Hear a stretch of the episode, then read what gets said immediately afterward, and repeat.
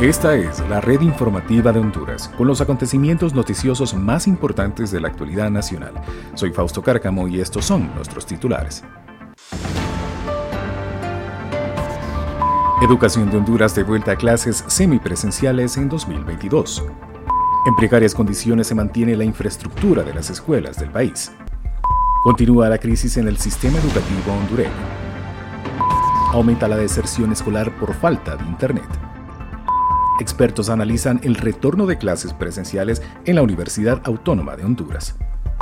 Y finalmente, autoridades plantean estrategias para mejorar de manera efectiva la presencialidad en el sistema escolar.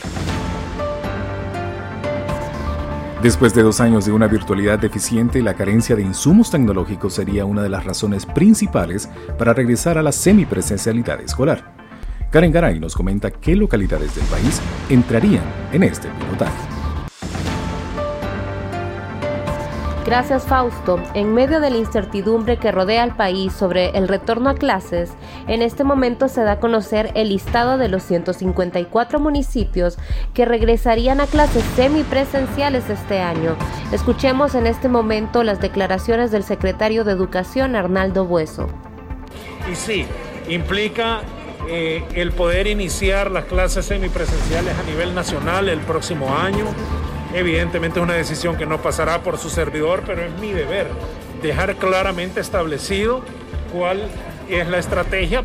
Para una parte de la población, el retorno a clases es una necesidad inminente ante los altos índices de deserción escolar por falta de herramientas tecnológicas y bajo niveles de aprendizaje. Con este informe, retorno a cabinas de la red informativa de Honduras, les informó Karen Garay. De cara a un año escolar donde se pretende reiniciar clases nuevamente en la modalidad presencial, ¿cuál es el estado de la infraestructura de los centros educativos? El ministro de Educación, Arnaldo Hueso, nos lo comenta. Nosotros estamos trabajando en el mejoramiento de la infraestructura de 260 centros educativos que empezamos el año pasado y este año serán 1126 pero en los centros que están malos no se van a dar clases. Esa es la evaluación que se está haciendo ahorita en esas 154 comunidades. Estamos determinando nuestros equipos en campo para ver las condiciones de cada centro educativo. El mejoramiento de la infraestructura de los centros escolares se convierte en una promesa sin cumplir de la administración actual y en una asignatura pendiente de la nueva administración. La pandemia y la virtualidad continúan mermando el nivel educativo de los estudiantes en Honduras. Pero ¿cuál es el origen de este mal endémico? Karen Garay consultó con un experto quien nos dice de dónde provienen estas falencias.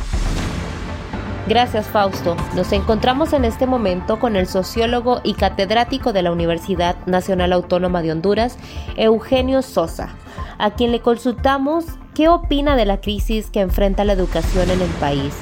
¿Cree que esto afecta solo el nivel primario y secundario o también afecta el nivel superior? Escuchemos tenemos una crisis en el sistema educativo en general. Eh, esta crisis, mm, aunque muchas veces se menciona solo en los niveles de primaria y de secundaria, tiene un impacto en la educación superior y en los profesionales que salen de, estos niveles ya. Eh, la universidad eh, creo que también está llamada a contribuir y debe asumir el desafío, de alguna manera lo, lo, ha hecho, pero falta también creo mucho por hacer en el sentido de cómo repensar la educación hondureña. La educación es uno de los principales pilares para el desarrollo del país, por lo que debe ser considerado uno de los temas en la agenda de quienes nos gobiernan. Hasta aquí mi información, si no hay consultas, retorno con ustedes a cabina de la red informativa de Honduras. Les informó Karen Garay. Los niveles de deserción son exponenciales debido a la falta de conectividad de Internet, recurso con el que no todas las familias cuentan. Pero ¿qué ha pasado con las iniciativas para impulsar el uso de este insumo tecnológico? Wilton Gómez, docente del sistema educativo, nos lo comenta. Lamentamos que, el, decreto que puso el, licenciado Casaña en el Congreso de Internet, conectividad gratis a todos los estudiantes y docentes, no se cumpla. O sea, el, decreto está aprobado, pero las transnacionales no no nos apoyan en eso. Lastimosamente, el nivel de deserción por la falta de conectividad de Internet asciende a un 48%. Mientras tanto, ¿cómo se desarrolla el retorno a clases en la máxima casa de estudio? Karen Garay nos confirma si la presencialidad en la Universidad Nacional Autónoma de Honduras será o no una realidad. El retorno a clases en la máxima casa de estudios se mantiene. Los estudiantes universitarios deberán cumplir con un proceso de protocolos de medidas de bioseguridad estrictas y rigurosas, incluyendo tener completo su esquema de vacunación contra el COVID-19. Cada unidad deberá contar con las medidas para que los alumnos que deban llevar clases prácticas puedan retornar a dicho centro universitario. Una de las medidas a tomar sería brindar una semana de clases virtuales y otra semana de clases presenciales. Para la red informativa de Honduras, Karen Garay.